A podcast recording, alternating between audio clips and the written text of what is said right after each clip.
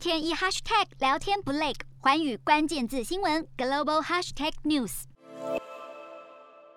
新加坡疫情趋缓，因此当局宣布十一月二十二号起松绑部分防疫措施，包括社交聚会人数从最多两人放宽至最多五人。完整接种疫苗者最多也可以五个人一起到餐厅同桌内用。新加坡近期疫情趋势指标，包括病例数、病例增加率以及重症患者比率明显减少，再加上人流量虽然增加，但是疫情却没有更加严重，显示社会对病毒的抵抗力增加。如今民众参加大型活动展览也不再需要提前接受检测。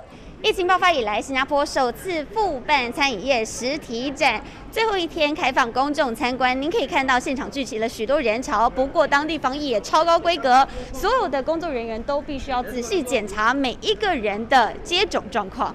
新加坡扩大实施接种者有别的防疫措施，放宽活动人数上限。不过，基于防疫需求，活动一天依旧分成两个阶段接待访客，而且每次现场人数最多五百人。现场依旧可以看到社交安全大使来回巡逻，甚至安排工作人员举牌告知民众严格进行分区管制，甚至使用机器人来帮访客带路。尽管规矩一大堆，但是时隔多月能够再度参加实地展览，业者依旧相当兴奋。如今，新加坡也开始缩短疫苗追加剂的间隔时间。间三十岁以上的民众打完第二剂满五个月之后就可以接种。当局努力靠着具体行动增加民众保护力，持续朝与病毒共存的目标迈进。瞄准新南向商机，剖析东南亚发展。我是主播叶思敏，每周五晚间九点记得锁定。看见新东协就在环宇新闻 MOD 五零一中加八五凯擘二二二及环宇新闻 YouTube 同步首播。